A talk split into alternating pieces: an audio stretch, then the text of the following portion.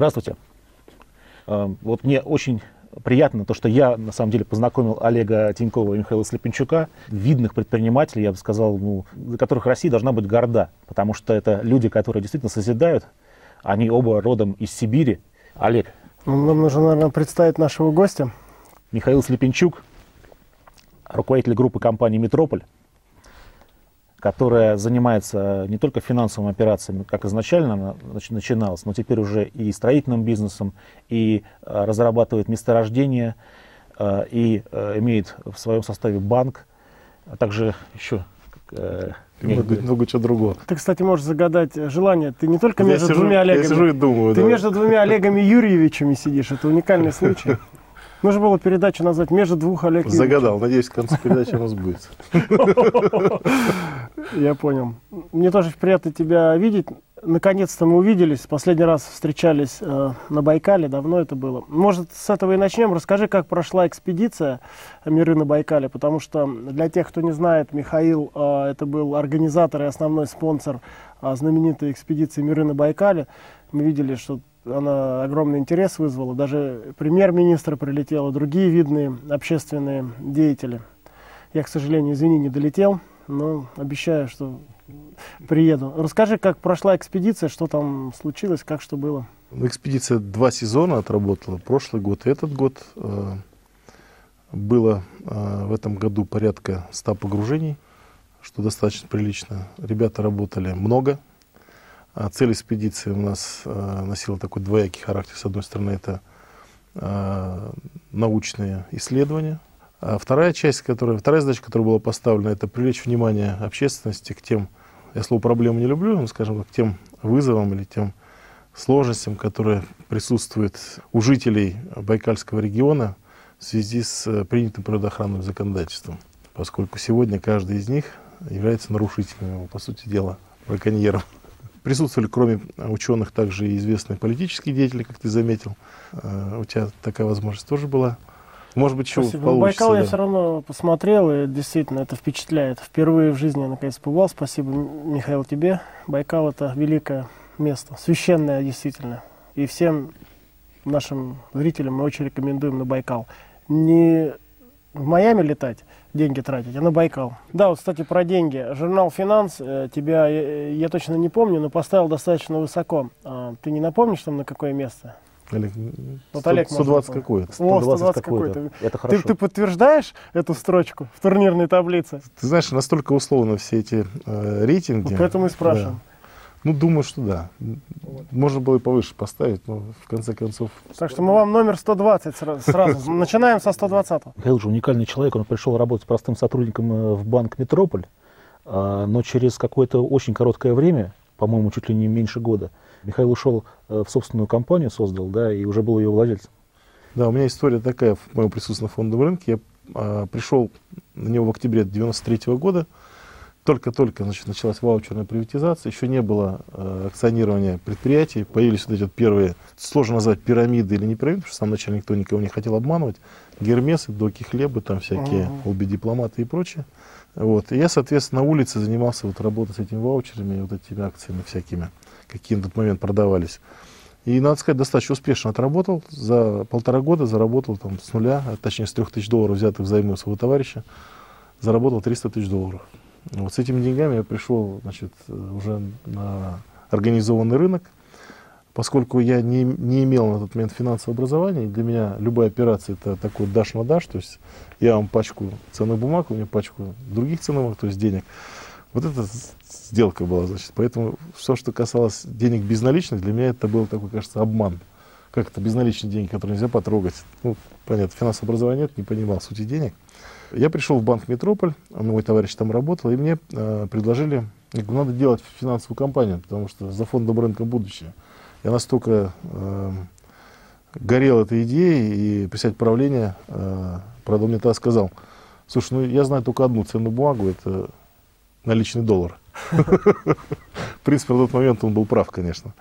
Вот. Но, тем не менее, все-таки он поверил. Говорит, ну, слушай, у меня такого отдела нет бумаг, давай ты будешь менеджером несуществующего отдела. Я, значит, с 95 -го года, с января месяца в банке занимался в отделе несуществующих ценных бумаг. Потом появился отдел, потом управление, потом я стал зампредом и понял, что э, мне нужно собственный бизнес развивать, и в этот момент отделился от банка. Название сохранилось. Да, потому что банк был в составе участников достаточно длительное время, до, до 2001 года.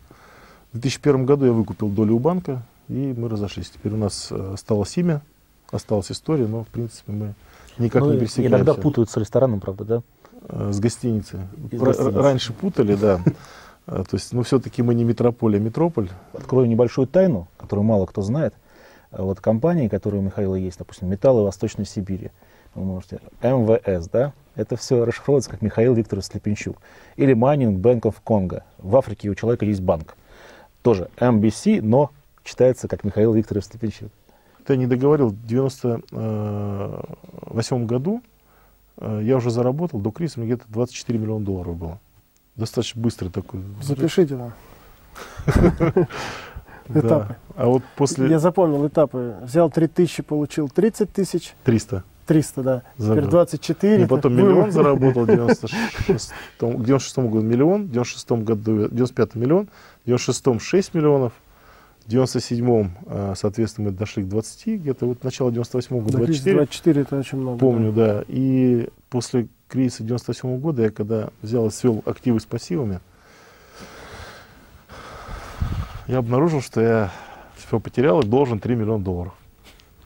При этом, поскольку я ничего не откладывал никогда и считал, что все должно работать на бизнес, я посчитал, что у меня есть квартира, машина, дача. Если я продам, то у меня максимум 300 тысяч долларов наберется.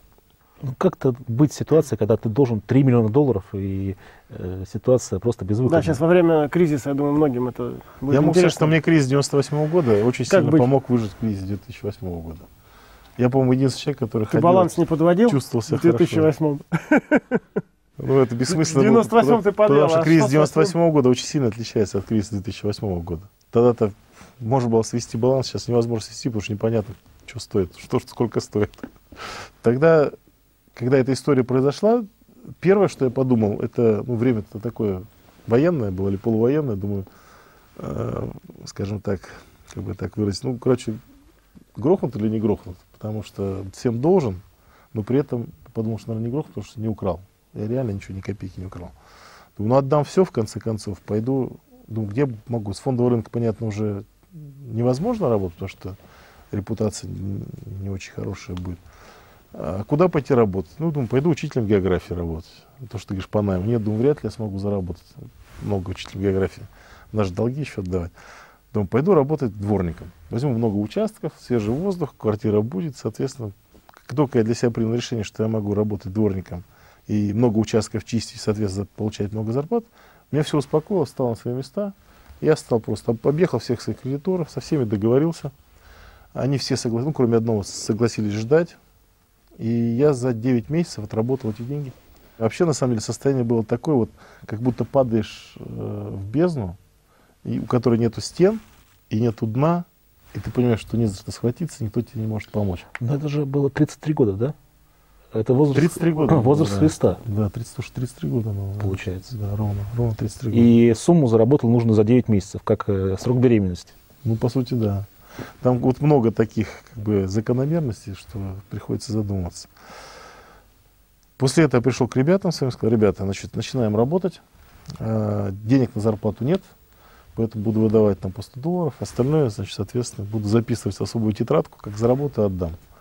И мы начали работать, работать, потихонечку, потихонечку, потихонечку, как-то раскрутились, и вот, я говорю, за 9 месяцев вернули все долги. Рынки стали расти, насколько я помню, 99 там Да, рост и вот надо дать должное, что к концу 99 года мы уже заработали заново где-то 7 миллионов долларов. И когда Путин пришел а, к управлению государством, за один день фондовый рынок вырос тогда в два раза, на 100% сразу. Серьезно? Поэтому, да, там, условно, с- как только, Биржа, ры- да? ры- да, биржа, Я как только рынок открылся, по-моему, 5 января, э, у нас уже сразу стало 15, с 7 стало 15 миллионов. Ну и дальше все по нарастающей. Вот я считаю, что Метрополь образца сегодняшнего, это втор- вторым рождением своим имеет э, 31 декабря 99 или 1 января 2000 года. И я очень благодарен Владимиру Владимировичу за то, что как бы, появилась стабильность, государство правила. Ты ему сказал это сейчас на Байкале? Поблагодарил Ну, его я- за удвоение.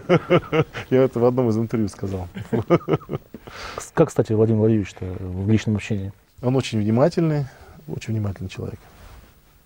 А у меня еще вопрос другой немножко. Давай про личную жизнь. Хоть тебя все знают теперь как бизнесмена, предпринимателя. А вот кто с тобой всегда был рядом? У тебя жена есть, дети. Расскажи нам чуть-чуть. Ну, у меня, Может, с именами у меня, даже. во-первых, очень хорошие родители. Нам интересно. Да, Да, у меня про родителей, Папа у пожалуйста. меня писатель, поэт. э, У него вышло много книг. Недавно вышел сборник стихов. А Мама инженер, сейчас на пенсии. У меня родители сейчас пенсионеры. Сестра у меня, э, кандидат экономических наук, э, мать троих детей. Жена у меня, э, сыну 13 лет, сейчас учится в Лондоне. Так что вот так вот. Ну, мы в Москве, а он в Лондоне, в, в, интернате. А, вот Ну, boarding, boarding boarding school, school, да, да, да, да. В самом Лондоне, да? Нет, э, Хэрроу такой э, пригород. Выучить ребенка в России невозможно?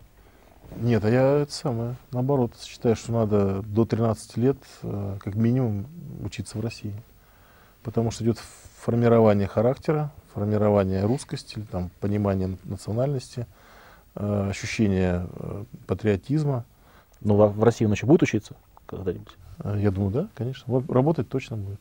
Кстати, Михаил, э, это тот человек, если кто не знает, который купил «Москвич». Э, Но вот не старый «Москвич» 412, 312. а весь завод. И э, там э, хотел построить э, большой э, комплекс, называется «Метрополия». Очень красивые японские архитекторы это все сотворили. Э, Но, конечно, сейчас кризис, наверное, он ушел в, в долгий ящик, этот проект. Ну, все, кстати, вот такой вопрос задают. Вас, вы заморозили проект или нет? Нет, мы ничего не замораживали. Все-таки мы хотим построить не один, не одно здание, не один дом. Только москвичи не производите, а, стройте, что хотите. И москвичи уже невозможно производить, потому что все, конечно, эта территория напоминает, не знаю, дом Павлова там из Сталинграда. А, Кстати, там, по-моему, Михалков даже фильм про войну снимал, там ребята из э, отряда Альфа антитеррор там проводят свои учения, то есть там такое все. Э, Значит, идея создать на этом месте, построить э, бизнес-район, вот как вот Москва-Сити, да, ну как бы он имеет свои отрицательные черты, а мы хотели как раз гармонично, с использованием японского передового опыта, э, с тем, чтобы и логистически, и экологически, и энергосберегающее все было. Значит, и сегодня э, японская компания Nikken Sake, она уже 109 лет на рынке, одна из самых известных в мире, они подготовили э, мастер-план территории, Э, Значит, там будет построено порядка полутора миллионов квадратных метров, учтены все транспортные потоки. Э, Можно будет, зайдя в центр, из него не выходить, там будет и, э, и офисы, и жилье, и гостиницы, и шопинги, и концертные залы, там все будет. А когда будет построено? Я не спешу с этим делом. Сейчас мы готовим пока мастер-план, потом, соответственно, будем готовить проект. Я думаю, что раньше, чем через три года, мы не приступим к строительству. То есть два года на подготовку проекта, это не требует серьезных инвестиций. А через два года будем готовиться к сбору пула инвесторов и через три года начнем строить. А мы вот ровно год назад, э, если ты помнишь, сидели в Дубае, в отеле «Атлантис», и пессимистические были такие настроения. Как ты видишь э, с точки зрения год назад, и что ты думаешь, и будет еще через год? И где мы Ну, сейчас? на сегодняшний день я считаю, что финансовый кризис, если э, не, ну, я считаю, либо закончился, либо принял такой как бы затяжной боковой тренд, или, скажем так, рубцующееся такое вот состояние. Если не развитие, то, во всяком случае, и не дальнейшее его ухудшение. То в экономике, к сожалению, я пока не вижу никаких серьезных улучшений. Единственное, что может э, выступить локомотивом э, мировой экономики, это, поскольку мы живем в той системе все-таки, несмотря на кризис, э, это система потребления. Мы об этом с тобой тоже говорили тогда. На сегодняшний день потребления нету в том объеме, как это было до кризиса. Единственная страна, которая может как бы, как-то подтянуть и вытащить, это Китай. Китай. Ну, за ним, может быть, пойдет Россия, там, так, и Япония, наверное, вот так вот. Аме- Америка, в принципе, должна была бы выступить э, локомотивом, но что-то я пока не вижу. Они, наоборот, там сберегать чего-то начали. Этот кризис должен был миновать Россию, по большому счету. У России все было великолепно. Островок стабильности должен был так Да, остаться. то есть это должен быть такой Но его задуло что-то потом.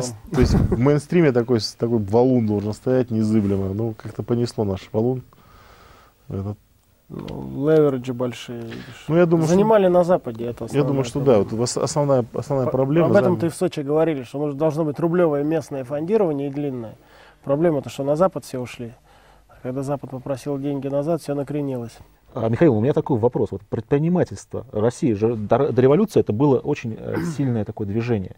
Купцы, промышленники, вот мы все знаем все вот эти фамилии. Сейчас предпринимательство, я считаю, слабое. Те, кто вот самые богатые, это, скажем так, не предприниматели, а околополитические э, люди, бизнесмены. Э, те, кто сами себя сделал, вот без приватизации, без э, коррупции. Почему таких людей в России мало?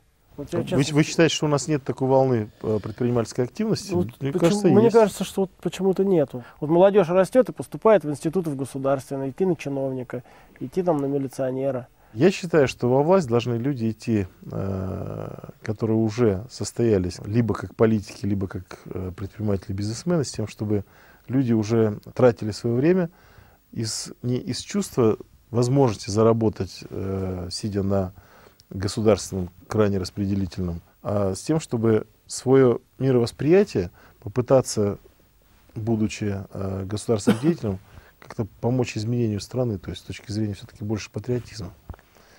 Ясно, что если там человек заработал там свои десятки, там сотни миллионов долларов честно, он уже не будет э, воровать, он будет делать, как он из здоровых побуждений.